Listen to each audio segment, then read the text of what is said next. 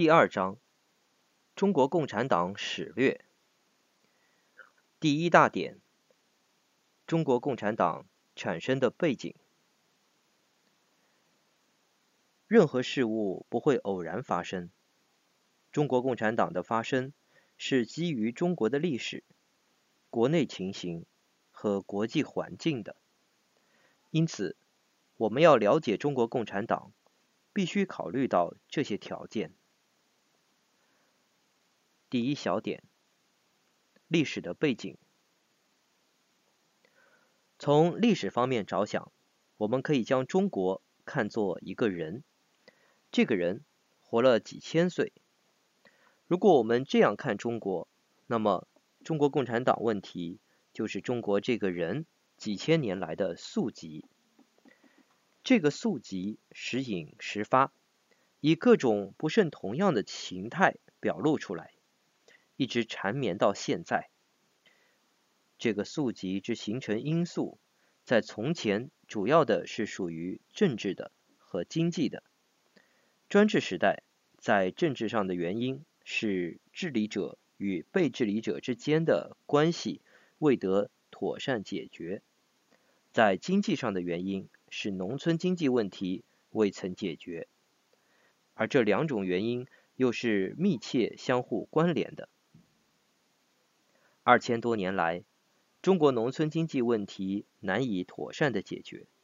在专制时代，政府之于人民一向处于统治者与被统治者的地位。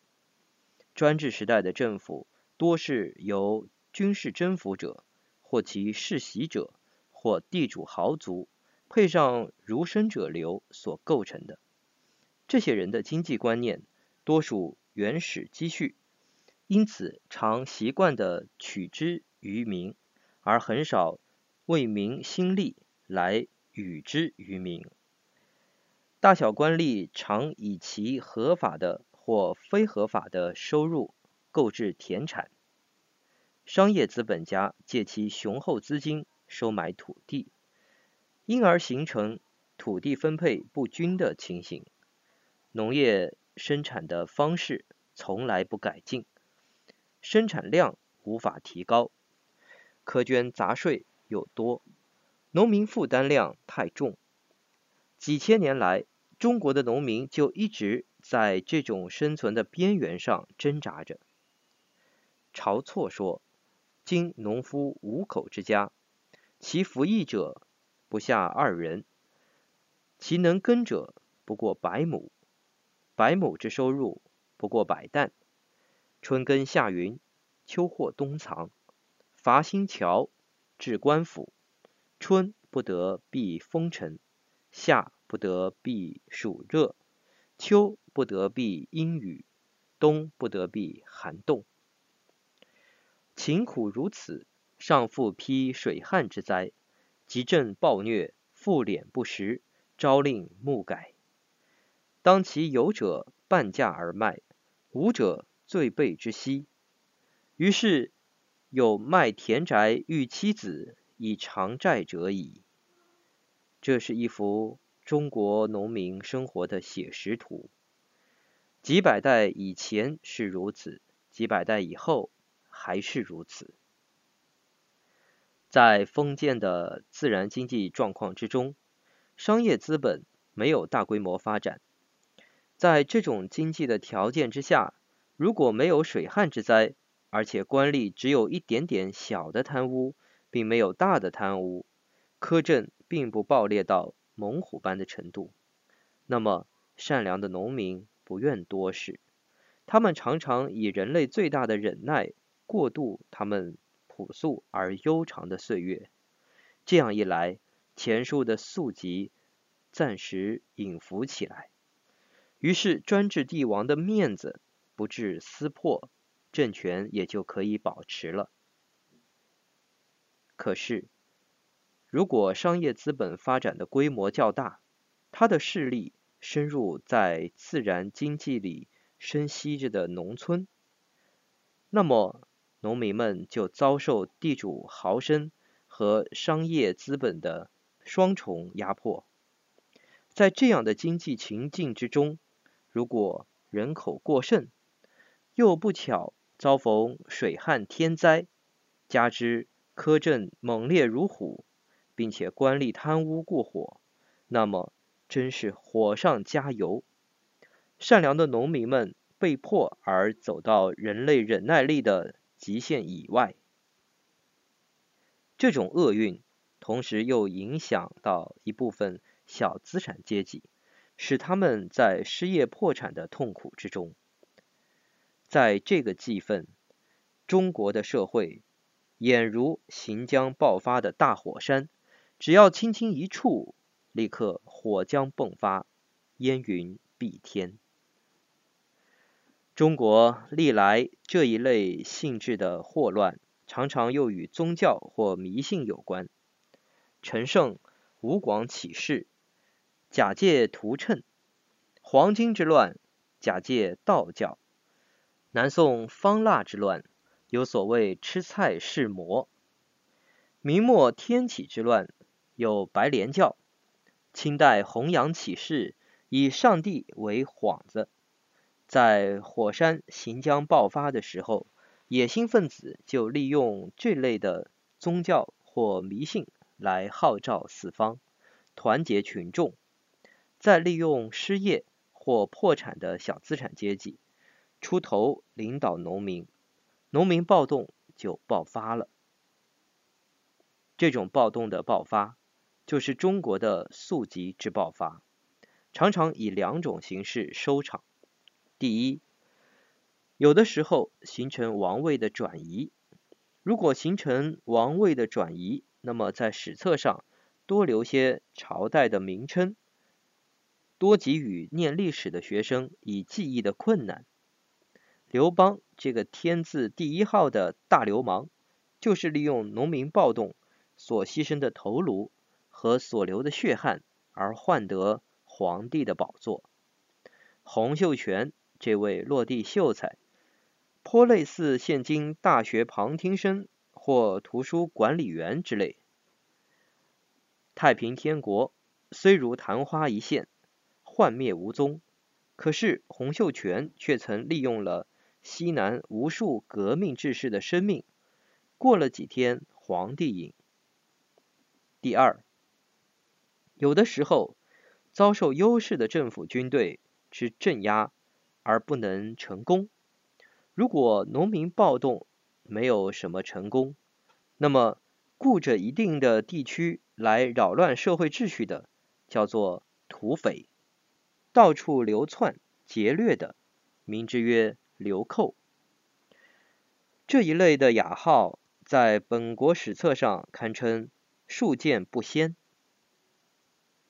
中国的这种宿疾，在以往的爆发。实是不胜枚举。我现在只举其落落大者，这些都是血淋淋的史实。我希望读者不要误认我是在闲谈那遥远的波斯王国的故事嘞。中国历史上大规模的农民暴动，以秦代陈胜和吴广。这两位有名英雄的揭竿而起为好史。贾谊的《过秦论》中，关于秦代统治的崩溃以及农民势力的伟大，有很精辟的论述。陈涉瓮有神书之子，芒吏之人，而迁徙之徒，才能不及中人。非有仲尼莫迪之贤，陶朱以顿之富，蹑足行伍之间，而崛起阡陌之中，率罢散之卒，将数百之众，转而攻秦，斩木为兵，揭竿为旗，天下云集响应，迎粮而景从，山东豪俊遂并起。而亡秦族矣。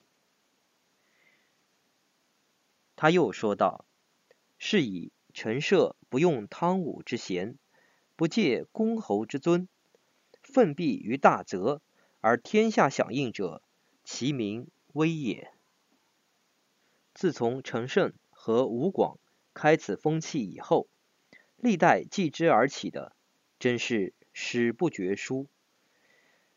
西汉时有赤眉铜马之乱，东汉有黄巾之乱，祸患的绵延竟达百年之久。隋末有李密诸人领导农民叛变，唐末有王仙芝和黄巢之乱，杀人如麻，天下恐怖。元末有刘福通和张士诚等人领导的农民暴动，明末有李自成和张献忠所率领流寇作乱，祸变中原。清末历史上空前伟大的太平天国运动，虽名为民族革命。实际上，亦以农民暴动为其基础。秦氏以后的朝代改换，不是直接与农村经济问题相干，便是间接与之相干。几千年来，中国一直陷入治乱循环之中。治乱循环的因素自然很不简单。可是，上述的原因，不能说不是其中之重要的。一种，我们必须客观而冷静地体认出国家治乱循环之基本的关键何在，才能导国家社会于长治久安之途。中国共产党也是这治乱循环的乱的一环之不幸产物。中国共产党之所以发生，和上述陈吴之乱、黄巾之乱、王黄之乱、李张之乱以及弘扬之乱，是由于类似的原因，都是由于第一，农村经济问题未得合理之解决，加上第二，水旱饥馑和第三，基层政治贪暴所引起的。在这样的情况之下，诱致农民暴动的接触剂是第四，宗教或迷信。这宗教或迷信在从前是图谶、道术、白莲教、上帝会，在今日则是共产主义。他们的内容固然各不相同，可是，在政治上的实际作用并无二致。我这话并非表示宗教不好。宗教的本身常常可以启发人类向善的情操，至少罗马公教在维系西欧文明上，在推广慈善事业上大有贡献。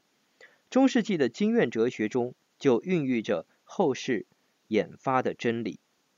我的意思是说，一个东西的本身，即使是最好的，也可以随着坏的动机做坏的用途。一种好的宗教，未尝不可被坏的教士用作蛊惑愚民以谋私利的工具，要不然便不会有路德等人所倡导的宗教改革运动发生。同样的，即使共产主义的理想是好的，未尝不可被政治野心家用作争权夺利的幌子。中国共产党问题还有异于前者的地方。中国共产党之异于前者的地方是：第五，适逢中国传统文化崩溃，而新的学说思想输入；第六，对内和对外的战争前后；第七，新兴民族工业遭受打击；第八，由专制蜕变到民主的时代，并且第九，掺入深刻的国际因素。所以，中国共产党问题虽然在内地与前述的诸变乱是多少同质的，可是却远较他们复杂，而且也严重得多。我们现在要接着将这些因素予以讨论。第二小点，国际的背景。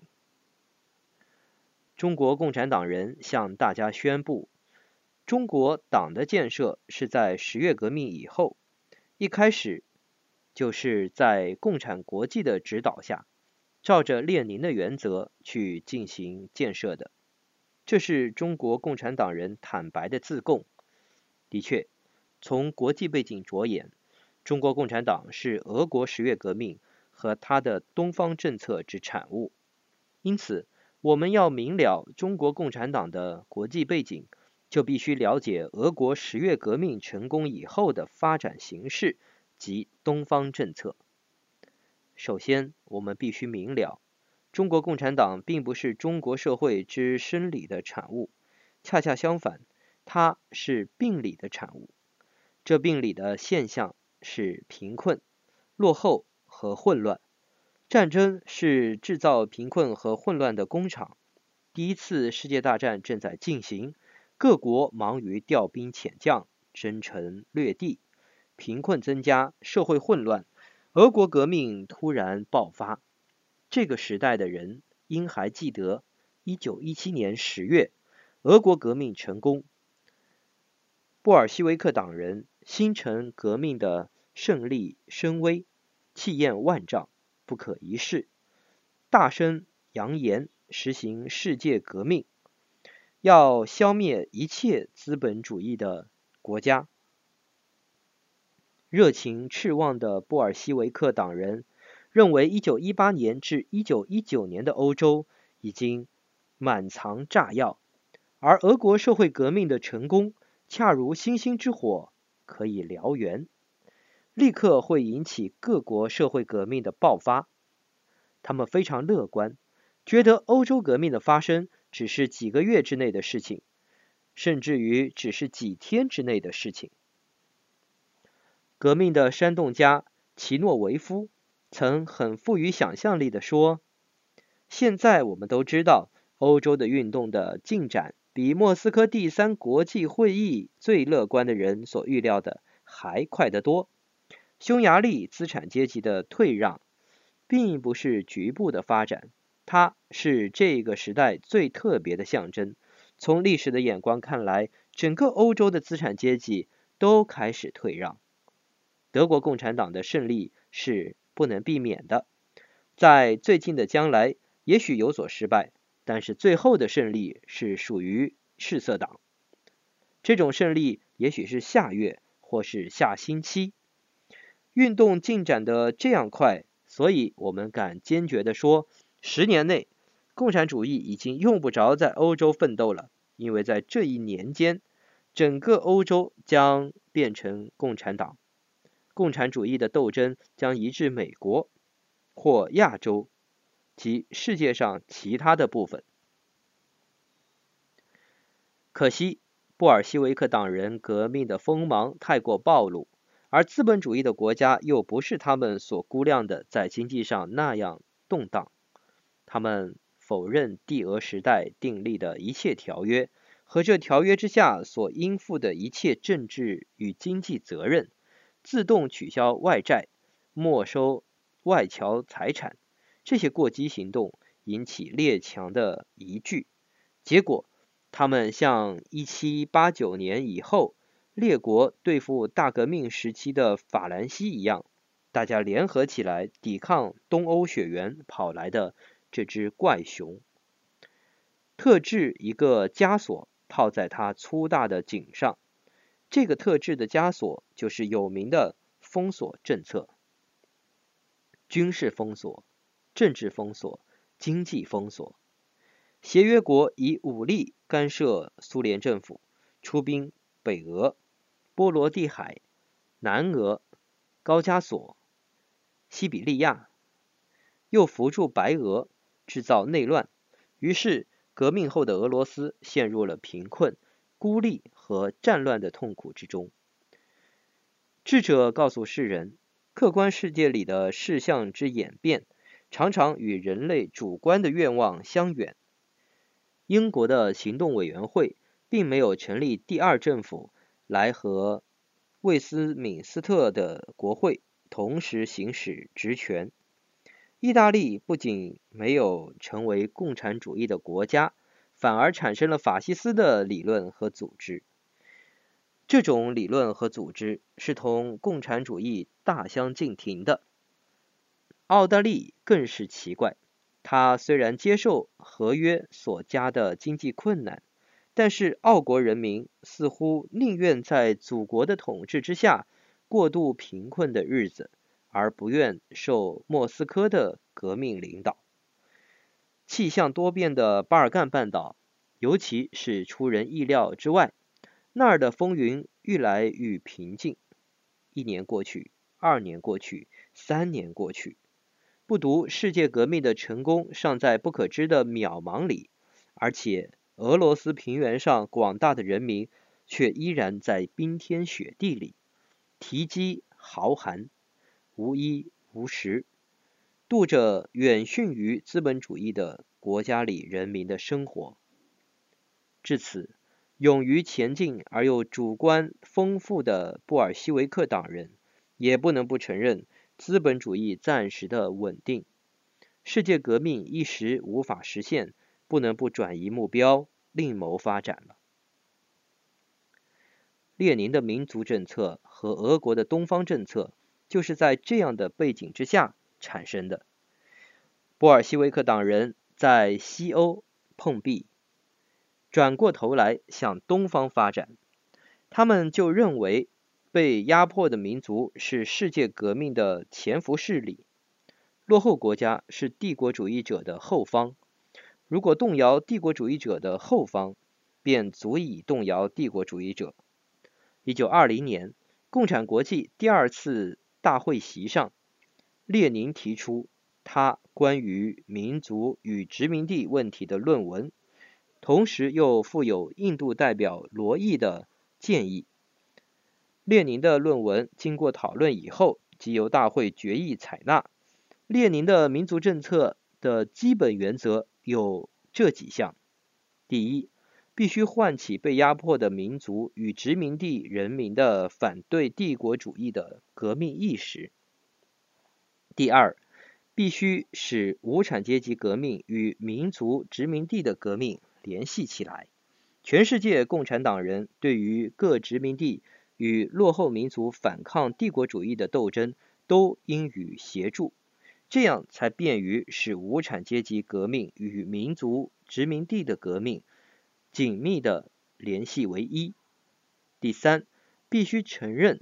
在进行民族与殖民地革命的过程中，同时有阶级的矛盾发生，因而应做实现共产主义的准备。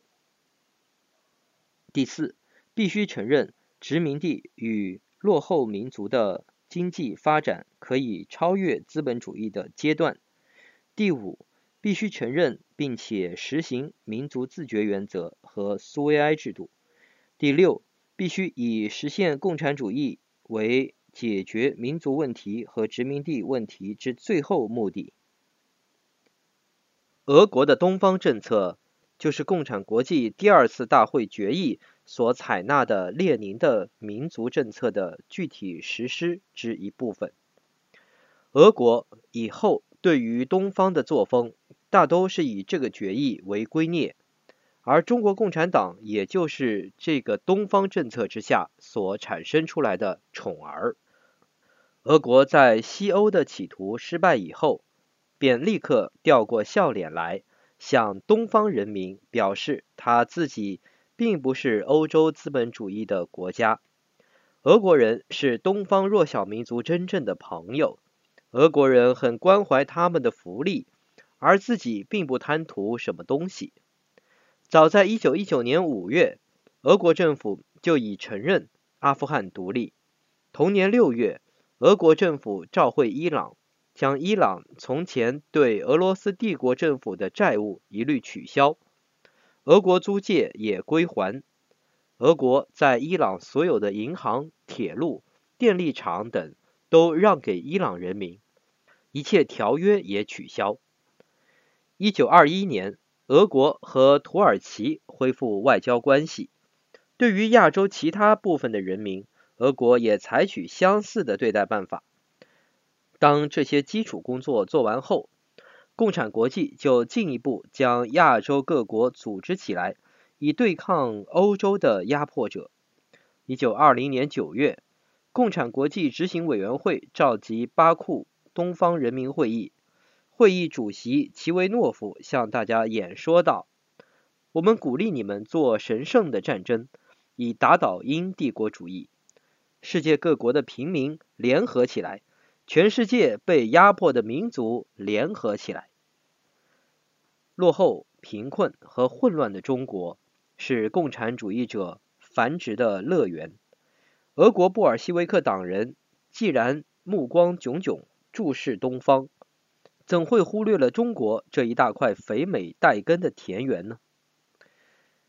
一九一九年七月，俄国外交人民代理委员长加拉罕作第一次对华宣言。一，劳农政府宣布取消帝俄时代与中国所订条约及与日本所订密约，换言之，即复还中国人民以帝俄时代用欺诈手段直接攘取或与日本即协约国订约所得之权益。二、退还庚子赔款全部。三、放弃在华一切特权及在华各工厂。四、劳农政府即派全权代表与中国开议，取消帝俄与日本及其他协约国共同对华不合理之强暴行为。另定一劳永逸之平等条约。自从这个宣言一出来，举国上下受宠若惊，感激流涕，以为革命后的俄国真是革除了帝俄时代的野心，而以平等与善意对待我们。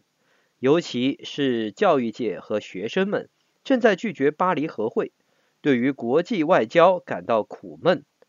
因此，他们对于俄国这种首先自动放弃特权的宣言格外表示好感。他们认为俄国是中国唯一的患难之交。中国共产党就是在这样的氛围之中咕咕坠地的。第三小点，国内的背景。如果我们冷静的正视。中国的情状，那么我们不能不客观的承认，中国的情状就是替中国共产党的发生预备好了的温床。远者姑不具论，单就中国近百年来的情状加以观察，就足以使我们明了这一点。从中国近百年来的政治、军事、经济、文化、社会这些方面来看，我们就可以知道。中国数千年来的宿疾之大发，实在是事有必至，理有固然。这个宿疾爆发在往日的形势是流寇土匪，是若干次王位转移的战争；爆发在今日的形势，就成为所谓中国共产党问题。关于中国近百年来的政治、军事、经济、文化、社会这些方面的情状。我不预备在此做全盘的讨论。我在这里所要表示的是这些情状之中，特别与中国共产党问题相干的层面。第一，从政治方面着眼。从政治方面着眼，中国近百年来的历史可以说是由专制蜕变到民主的过程。鸦片战争以后，丧权辱国的事件接踵而至，割地甚多。赔款无数，而在另一方面，日本自明治维新以后，国运蒸蒸日上。这个强烈的对照很刺激当时世人的心灵。醒觉的分子认为，中国的衰弱之根本原因在政体不良，要将中国从衰弱之中挽救过来，就非改革政体不可。于是，这种要求。发展为一连串的变法维新立宪运动，不幸，这种类似民粹派的运动因敌不过保守顽固派的反动势力而失败了。孙中山先生领导革命志士，推翻了专制的满清王朝，建立了民主共和的中华民国。中国民主的形式虽然因此而得到，可是民主的实质。并未因此成长。中华民国诞生不久，袁世凯又想做皇帝，幸喜一代人豪蔡松坡起来把他打倒了。袁世凯固然倒了，可是他所暖意的北洋势力并未随之消灭。段祺瑞起来窃弄政权，张勋复辟，大小军阀互相混战，民国命脉不绝如缕。一九二六年，国民革命军总司令蒋中正提师北伐，袁氏余绪溃败，结束了这种局面。北伐成功，奠都南京，方济按照中山先生的计划，施行训政以后，还政于民。完成政治民主，无奈一部分财阀、官僚及豪绅地主和某些特殊势力争相结纳，弄成今日的混乱局势。纵观这许多年来，中国的历史就是在民主和反民主两种势力的消长之中。民主和反民主两种势力的消长，也就是前进、新生的力量。与落后保守的势力，二者的摩擦和激荡，这样的摩擦和激荡所产生的痛苦，若干年来一阵又一阵的袭击着我们的国家，因而形成国家政治上的不安定。这种政治上的不安定的背景，是有利中国共产党之产生的。第二，从经济方面着眼，江宁条约订立以后。国外资本主义者的势力深入中国，农村的自然经济逐渐崩溃。农村除了遭受地主豪绅和大小官僚的剥削之外，又复遭受国外入侵的资本主义者的压榨。于是，农村在破产之途中极尽。中国只有近乎现代化的工业，始于轻技。但发展得很缓慢。第一次世界大战期间，列强忙于作战，无暇东顾。这时本是中国工业抬头的大好机会，可是为时不久，列强卷土重来，中国的工业受到压力。对日作战期间，沿江沿海的工业基础摧毁殆尽。胜利以后，一方面，受美国巨大生产力的影响和中国非法得到的资本的压迫，另一方面，因着俄国人将东北大量物资同机器搬运一空，和中国共产党不分昼夜努力破坏交通和矿场，亟待恢复和发展的民族工业处于非常不利的状态之中，有待开办的工厂无法开办。已经开办的工厂相继倒闭，工人失业的日众。第三，从社会方面着眼，中国的社会是黑暗和冷酷的，黑暗和冷酷的社会易于迫使受苦难的人们踏上铤而走险的道路的。复次，经济发展之不合理，足以促使社会分裂。现在。中国社会上，除了极少数借特殊力量或依附国外资本而致巨富的人以外，大多数人民都在生存的边沿上挣扎。战争和经济发展之畸形，使得中资阶层加速度地向赤贫阶层没落之中，社会贫富两极化的现象愈来愈明显，中产者流。既然日渐减少，而向赤贫阶层那一端逃跑，于是赤贫阶层日渐增多。这样一来，中产阶层便失去向日维持社会稳定的重心作用。失去这个作用，社会便发生分裂的现象。社会分裂是政治分裂的内在条件之一。这种环境颇有助于。挑拨阶层意识的集团之施展阴谋。第四，从军事方面着眼，共产主义者最喜欢三样宝贝，这三样宝贝是我们所已经说过的贫困、混乱和落后。贫困则利于宣传所谓阶级斗争，混乱则利于浑水摸鱼和暴动破坏，落后。则利于宣传煽动。共产主义很难成功于现代化的国家，也难实现于民智很高的国家。在欧洲，标榜共产主义的是工业和民智比西欧差得很远的地方，而战争是制造贫困和混乱的工厂。所以，共产主义者酷视战争。一九一四年，列宁说，内战时无产阶级一定参加。假如今天不参加，那么明天便参加。战时没有参加，那么战后或第二次战争时便参加。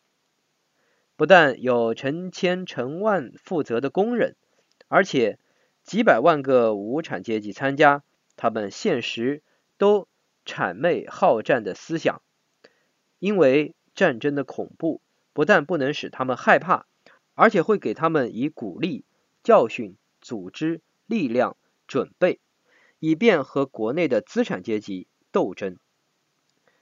百余年来，中国一直在战乱之中，国家的教育本来就不普及，物质文明远落人后，战乱又使贫困增加，社会趋于混乱，并且产生。游勇散兵，战争的持续与扩大最利于中国共产党的做大和发展。游勇散兵则是中国共产党裹挟的原料。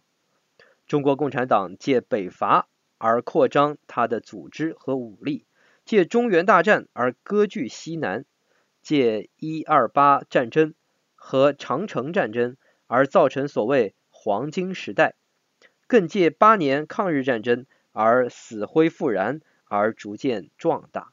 凡此等等，足证战争给予中国共产党之发生以何等便利。第五，从文化方面着眼，曾国藩之打败了洪秀全，可以说是中国传统文化战胜了反对者的象征。但是好景不长，半个世纪以后。中国发生了五四运动，五四运动是反传统文化、提倡白话文、民生和科学的一个伟大的运动。这时，一方面打击传统文化，另一方面自由地介绍国外的新学说和主义。共产主义也是这时输入的。中国共产党是顺着向中国传统文化进攻的趋势而发生的。俄国十月革命成功。中国知识分子开始憧憬共产主义在中国实现，这种情形颇有利于中国共产党的发生。百年来，由专制蜕变到民主，形成了政治上的不安定，经济崩溃，形成了农村破产、工人失业、中产阶级没落，因而也形成了社会分裂，连年战争，社会混乱。有散分子日多，在这样的背景之下，利用破产农民、失业工人、没落的中产阶层和有散分子，中国共产党于是乎长成了。这样看来，中国共产党在中国这样的环境里，应该很有前途了。不错，中国共产党在中国本来很有成功的可能，但是。他们的领导错误以及其他条件的限制，使得他们的前途很是渺茫。读者将会在以后看到这些理由。